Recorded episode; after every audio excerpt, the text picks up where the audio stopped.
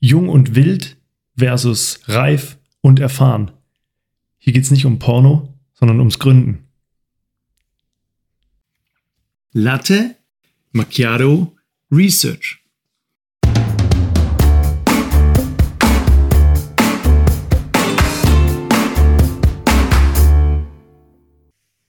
In unserem Podcast bekommt ihr die aktuellsten und vor allem die spannendsten Forschungsprojekte, insbesondere aus den Wirtschaftswissenschaften und der Psychologie. Und das Beste daran, das Ganze in der Zeit, in der ihr frühstücken und einen Latte Macchiato trinken könnt.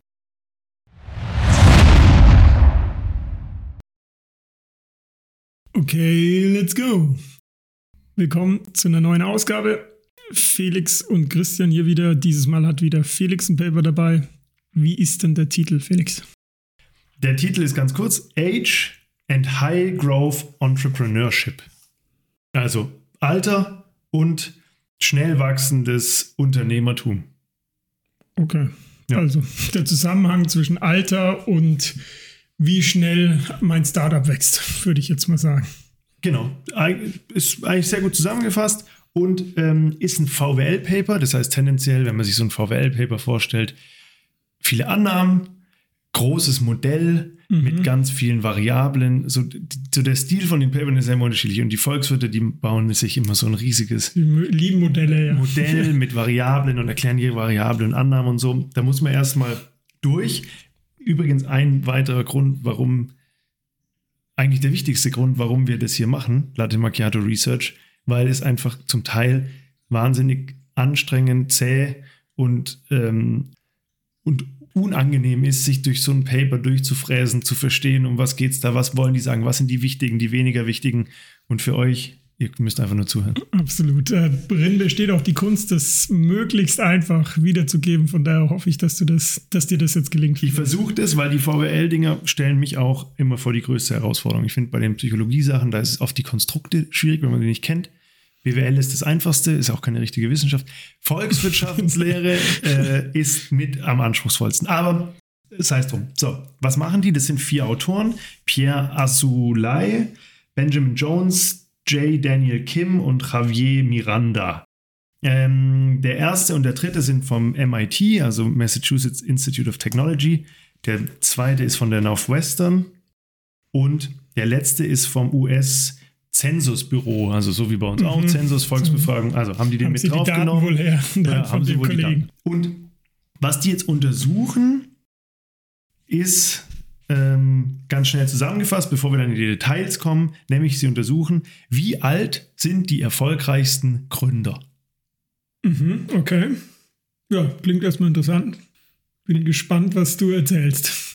So, dann Theorie, Methoden und so weiter.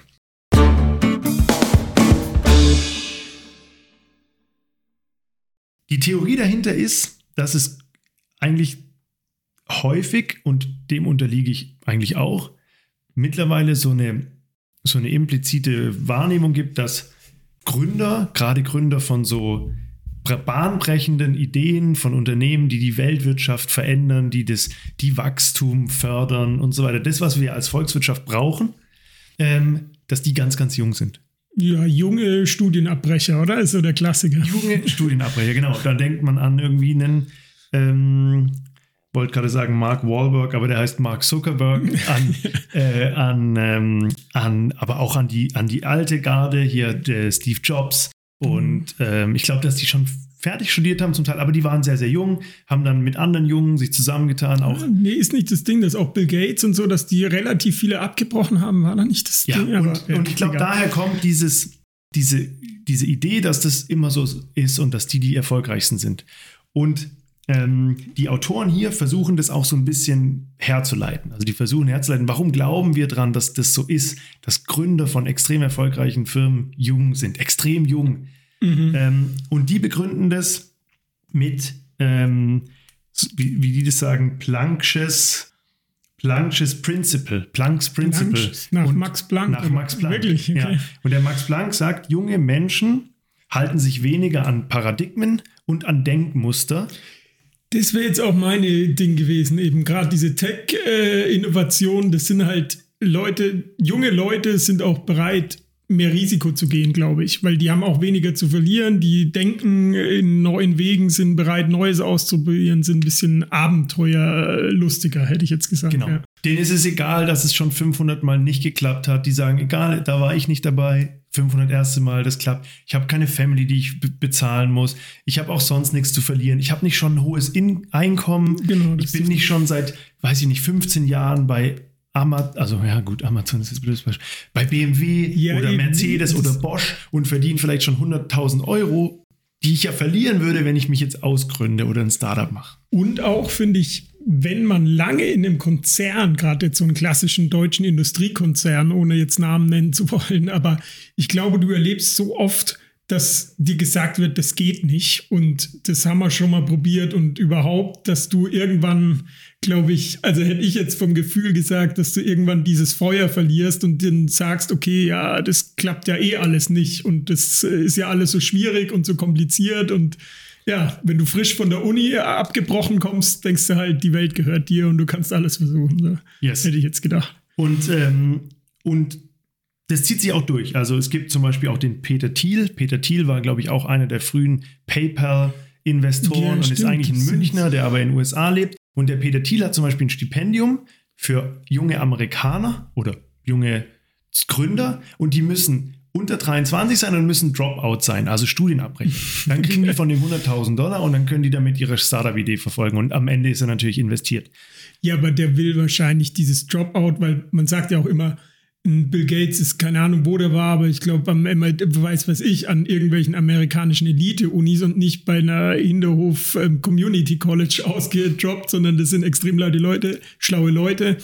Und ich könnte mir vorstellen, dass warum der das will, er will das Commitment sehen. Er will, dass die zeigen, ich bin bereit, dieses Studium, mein Studium zu opfern, meinen Abschluss zu opfern, um, weil ich so an diese Idee glaube. Und ich könnte mir vorstellen, dass er deswegen die Dropouts will, nicht, Ja. nicht weil er Versager sucht, so ungefähr. Gut möglich. Aber das belegt einfach, dass es dieses Denkmuster und dieses Konzept gibt. Junge Gründer sind, haben eine höhere Erfolgswahrscheinlichkeit bei bahnbrechenden Startups, die ein riesen Wachstumspotenzial haben. Ja. Und jetzt sind diese Autoren angetreten und haben gesagt, da gibt es aber auch noch eine andere Perspektive, nämlich die Perspektive des Human-, Sozial- und Finanzkapitals. Nämlich, du bist erfahren, du hast schon ganz viel Humankapital, bist seit 20 Jahren in der Industrie, kennst dich Kennst gut aus, Leute. kennst die Leute, kennst andere, die mit dir zusammen gründen würden, hast schon eigene finanzielle Möglichkeiten zum Gründen und so weiter.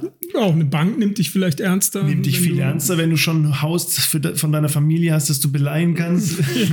Äh, und, ähm, und die Perspektive ist eigentlich auch überzeugend, sagen die. Und deswegen gibt es nur einen Weg, das aufzulösen, nämlich empirisch. Weil die sagen, beide Theorien machen Sinn, also gibt es nur einen Weg. Wir nehmen, und so haben die es gemacht, wir nehmen alle amerikanischen Firmen, die zwischen, ich glaube, zwei, warte, jetzt muss ich kurz schauen, zwischen 2007 und 2014 gegründet wurden, ähm, verfolgt die über eine gewisse Zeit. Und ähm, zu den Daten komme ich gleich noch. Und versucht dann hinterher herauszufinden, wie alt war denn eigentlich der durchschnittliche Gründer von der Firma, die durch die Decke geht.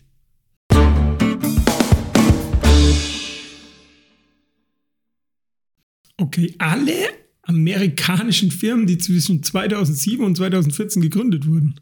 Haben die versucht Ja, zu unendlich viele Es Firmen. sind sehr viele und die unterscheiden ganz bewusst erstmal nicht. Die sagen, wir wollen erstmal wissen, was ist denn die Baseline? Wie, wie alt ist denn der durchschnittliche Gründer von, einer, Mhm. von irgendeiner Firma? Also ein Restaurant, ein Laundry Shop. Ich sagen, da ist ja der Dönerladen an der Ecke, fällt ja da drunter. genau. alles, ne? Es gibt ja, sagt man ja auch in Deutschland, irgendwie 99 Prozent der Firmen, die es so gibt, machen weniger als eine Million Euro Umsatz im Jahr. Also Ja, es gibt ganz, ganz viele Firmen, von denen ist keine eine Growth Tech Firma. Ja, ich glaube, man denkt bei Gründern immer so total direkt an Facebook und Co., aber eigentlich sind die meisten Gründungen eben, jemand macht einen Kiosk um die Ecke auf. Das ist ja auch eine Gründung, ja. Ist auch eine Gründung und erstmal betrachten die alle Mhm. und dann schauen die und dann sieben die aus und suchen nach diesen ganz krassen, die halt durch die Decke gehen. Und das, wie sie das Datensample äh, zusammensetzen, ist ein bisschen kompliziert. Die nehmen drei Datensätze, einen Datensatz, wo Firmendaten drin sind, einen Datensatz, wo Gründerdaten drin sind.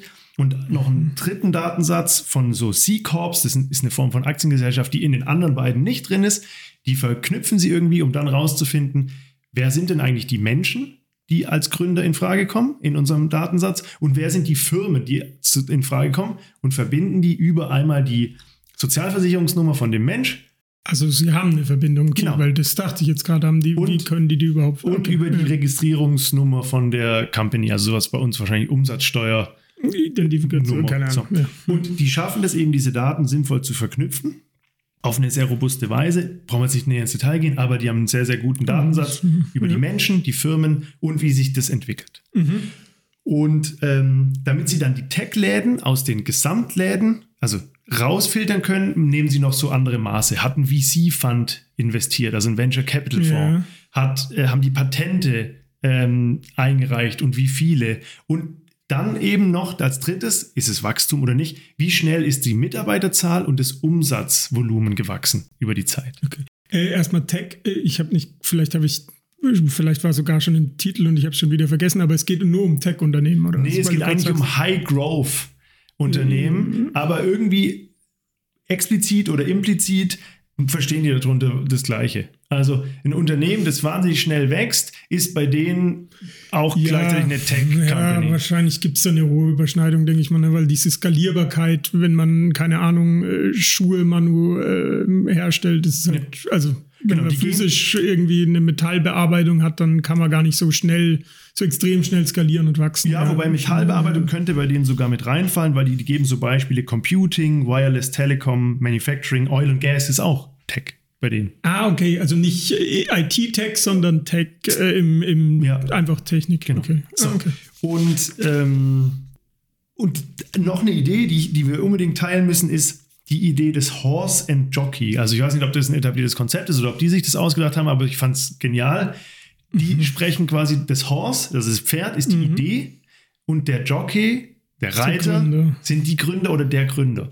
Und quasi beides für sich ähm, ist halt für so, einen Invest für so einen Investor und für so einen Erfolg wohl relevant. Und wir, hier geht es jetzt gerade nicht ums Horse, sondern nur um die Jockeys.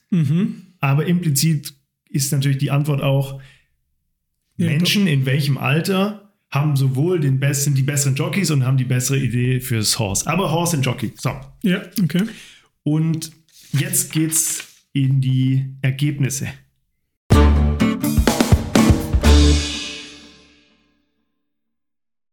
Facts and Figures. Die, Schieß los. das erste Ergebnis ist, der durchschnittliche Gründer in Amerika Jetzt nur über die Tech Alle. High Growth oder alle? Okay. ist 41,9 Jahre. Ja, ja. Das ist wohl ein ganz ja, normales okay. Alter, Ja.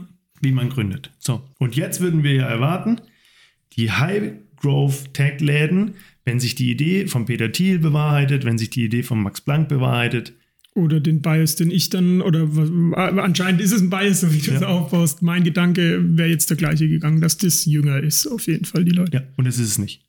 Der durchschnittliche Hightech oder äh, Patenting-Firm, also eine Firma, die Hightech, High Growth und viele Patente macht, ist im Schnitt über 43. Wobei dann finde ich das schon auch, also erstmal interessant auf jeden Fall, finde ich schon, aber bezeichnend auch, dass es eben, wenn man jetzt nur IT-Tech, was wäre mein erster Gedanke, untersuchen würde, könnte ich mir schon vorstellen, dass es nochmal anders ist.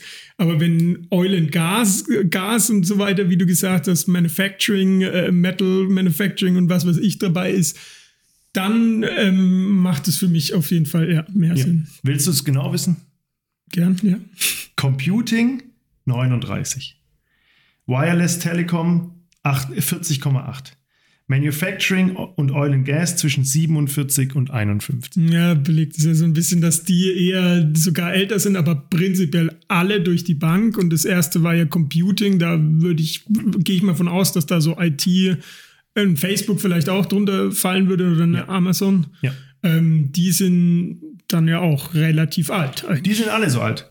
Also das erste, was wir, was du quasi komplett widerlegen kannst, ist, dass Gründer, die sehr, sehr jung sind, erfolgreicher sind. So, und jetzt machen sie Robustheitsanalysen. Und zwar sagen sie, ja, okay, jetzt haben wir ja alle. Was, wenn wir die ganz krassen Dinger, so One in a Thousand oder also das Top pro Mill uns angucken, ist es da dann anders? Also sind es vielleicht jetzt halt, weil da ganz viele gründen, kann ja auch sein, einfach die mit 40er gründen am meisten, damit sind die meisten erfolgreichen auch aus der Altersreihe, aber die richtig erfolgreichen sind diese Kids. Ja, ja.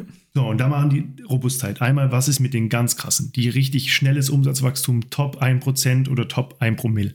Und da stellen die fest, es wird immer älter.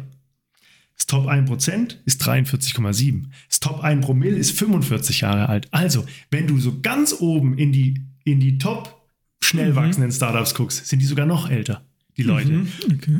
Und dann sagen sie, ja gut, aber gilt es auch für Silicon Valley? Okay. Und jetzt gehen sie in die Postleitzahlen rein. Sagen, ja, Ah, was okay. sind denn so die spannenden Postleitzahlen? Und im Silicon Valley ist es wohl Santa Clara oder Santa Claire und San Mateo sind wohl die geilen Postleitzahlen, wo es richtig Okay. abgeht, das ja, Gründen. kann sein.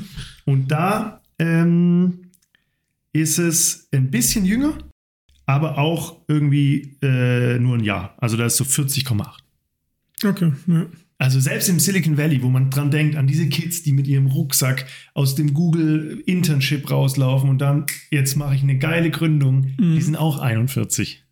Ja. Ja. Wobei der Durchschnitt ja auch, hast du gesagt, bei 41,9 Klar gibt's oder so. Also, einen 18-Jährigen. Ja, aber ähm, nee, ich meine, der, der Gesamtdurchschnitt der Gründung, aber trotzdem Ist ungefähr da. äh, Ist ungefähr da, genau was ja heißt, dass äh, dieses Bild des ganz jungen Gründers definitiv nicht ist.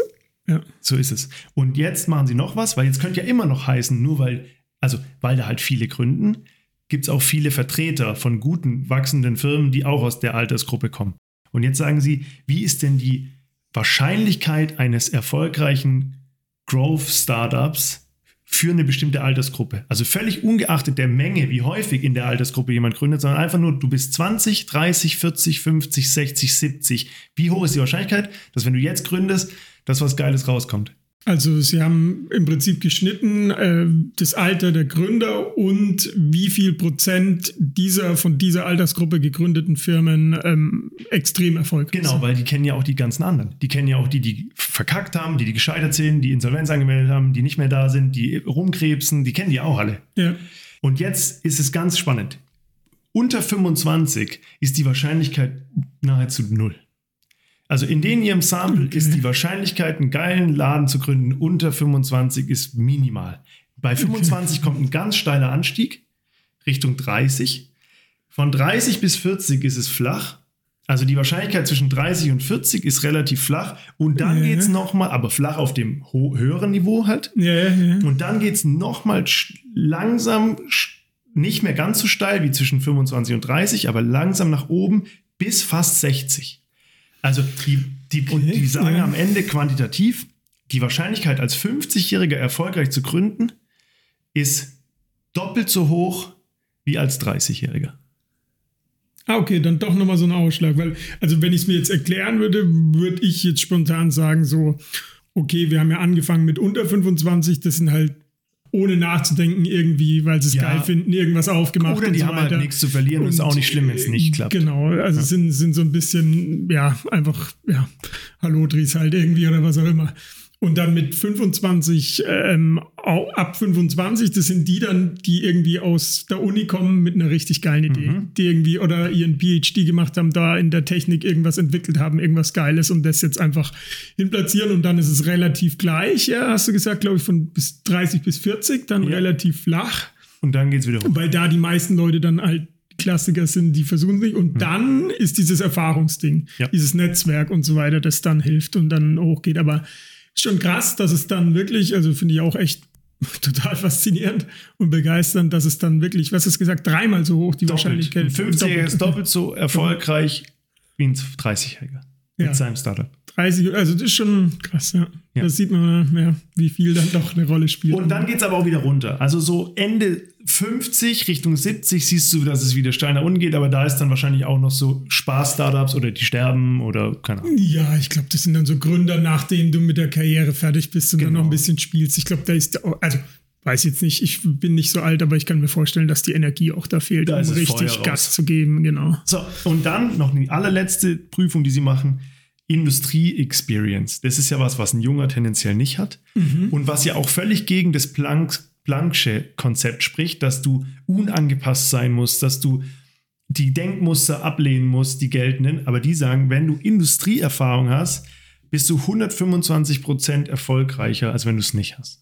Auch bei, also erfolgreicher im Sinne der wahnsinnig äh, über besonderen. Alle, über, über alle verteilt, die, die Industrievorerfahrung haben, sind 125% erfolgreicher als die, die keine Ja, wobei, das hätte ich ja gesagt, dass du erfolgreicher bist, absolut, weil Erfahrung einfach eine Rolle spielt. Ich hätte jetzt gedacht, dass diese um diese komplett, diese Unicorns, äh, also diese mhm. wahnsinnig explodierenden Dinger, dass du da eher unangepasst bist, weil das sind ja eher, hätte ich dann gesagt, die radikalen genau, Innovationen, die radikalen Ideen. Halt trotzdem nichts, dass du davor schon vier, fünf Jahre in der Computing-Industrie gearbeitet hast. Ja, also Erfahrung schadet nie, glaube ich. Ja, das, ja. ja definitiv. Und was ich richtig gut finde, weil das hatte ich mir zwischenzeitlich als, als, als Kritik aufgeschrieben, ist halt dieses Matter of Numbers. Also klar, wenn ganz, ganz viele gründen, dann ist in der Gruppe der ganz, ganz vielen sind auch die Guten.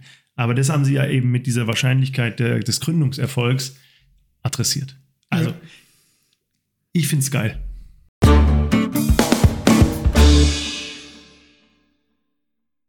Ja, auf jeden Fall. Also, Key Takeaway auf jeden Fall, man kann sich Zeit lassen. Also einerseits, man kann warten, man kann, man muss nicht mit 25 gründen, man kann, äh, im Gegenteil ist es sogar besser, wenn man später mhm. gründet.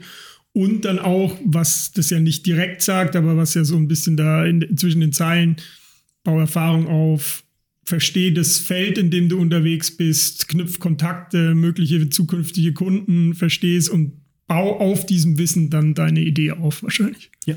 Und das ist auch was, also finde ich jetzt einfach für mich persönlich jetzt bereichernd, weil ich war eigentlich auch schon an dem Punkt 34, habe mich jetzt auf den Weg in so einem Industriekonzern begeben, mhm. dass ich so dachte, ja, irgendwie fühlt es sich jetzt so an, als wäre der Zug abgefahren also als hätte ich mich jetzt für einen Weg entschieden und den muss ich jetzt weiter durchziehen und das mit dem Gründen hätte ich irgendwie nach der Uni oder während der Promotion mhm. machen sollen und jetzt ist die Nummer durch. Aber das Paper motiviert mich halt jetzt dabei auf dem Weg, die Augen offen zu halten, vielleicht ein bisschen was zur Seite zu legen, weil irgendwann mit 41,9 kommt, ist die höchste Wahrscheinlichkeit, dass ich das Bedürfnis entwickeln werde zu gründen und dann brauche ich ein bisschen Cash auf der Seite. Ja, also das finde ich, also finde ich echt bereichernd, wie du sagst, und motivierend, weil man ja eigentlich die Wahrscheinlichkeit, sich zu überwinden, wenn man mehr zu verlieren hat, man ist gesättigter, man, man äh, traut sich, glaube ich, weniger. Ja. Und wenn man dann sowas wieder hört, ja, man kann auch mit 42 den Job hinschmeißen und noch gründen und richtig, richtig erfolgreich gründen ja. sogar. Ja, Klar. cool. Aber äh, müssen wir uns halt auch dann einen Partner oder eine Partnerin suchen, die dann eingreifen kann, falls es schief geht. Ja, ja, oder Privatinsolvenz. Okay, dann die, dann die Möglichkeit gibt es auch, aber dann ist äh, schade um die neu gekaufte Wohnung für dich. Vielleicht noch was anderes, weg vom Gründen. Du bist in deinem Unternehmen, in deinem Team. Da, da kommt ein Jungspund, total motiviert, bold, wie man ja jetzt sagt, hat eine geile Idee. Und dann ist da jemand, ein 42-Jähriger oder eine 42-jährige, total erfahrene Mitarbeiterin, die sagt, ja, ich habe eigentlich auch eine gute Idee. Präsentiert die vielleicht nicht so mutig und nicht so laut und auch, weil sie dann sagt, ja, ich weiß auch, dass es vielleicht da oder da oder da dran scheitern könnte, traust du der vielleicht nicht so viel ja, zu, aber in Wirklichkeit ist das dann die bessere Idee vielleicht. Ja, aber vielleicht vermischst du da jetzt auch Persönlichkeitsmerkmale so ein bisschen, oder? Weil, ähm, dass man weniger, also ich glaube, ein Gründer muss schon äh, in gewisser Art und Weise die Selbstbewusstsein auch nach, also vielleicht, wie du es gerade beschrieben hast, mit der ängstlich die Idee und vielleicht klappt es nicht. Man muss, glaube ich, schon als Gründer überzeugt sein von seiner, seiner Idee und selbstbewusst davor stehen. Genau. aber als Gründer. Aber jetzt haben wir ja auch diese Millionen von Menschen, die nie gründen werden, die trotzdem ein Unternehmen sind. Und vielleicht ist das ja auch übertragbar. Also vielleicht sind einfach auch die Ideen von, ach, du meinst, ach so, im Kleinen, im Arbeitsalltag. Im Kleinen, auch. im Alltag. Vielleicht sind einfach die Ideen von zwischen 40 und 50-Jährigen einfach besser. Weil die, die, die soziale, das soziale Netzwerk in der Firma haben, um sie durchzusetzen, ja. weil sie die, ähm, das Humankapital haben, die Erfahrung haben. Aber vielleicht hört man denen nicht mehr so zu, weil man diesen Bias hat, ja, jung und neu und unangepasst, kreativ, ist halt disruptiv, mhm. aber in Wirklichkeit sind die guten Ideen einfach von denen zwischen 40 und 50. Ja. ja. Und ich glaube, also das ist jetzt nicht in dem Paper drin, ja, aber da sollte man sich vielleicht hin und wieder dran erinnern, wenn man irgendwie so einem Jungspund zuhört mit einer geilen Idee, die am Ende einfach nur Bullshit ist und die anderen ignoriert man weg, weil man denkt, ja, Jetzt hast du 45 Jahre Zeit gehabt, dir was Gutes zu überlegen. Jetzt brauchst du auch nicht mehr um die Ecke kommen. Aber in Wirklichkeit sind es die besseren Ideen. Ja. Vielen Dank. Danke dir.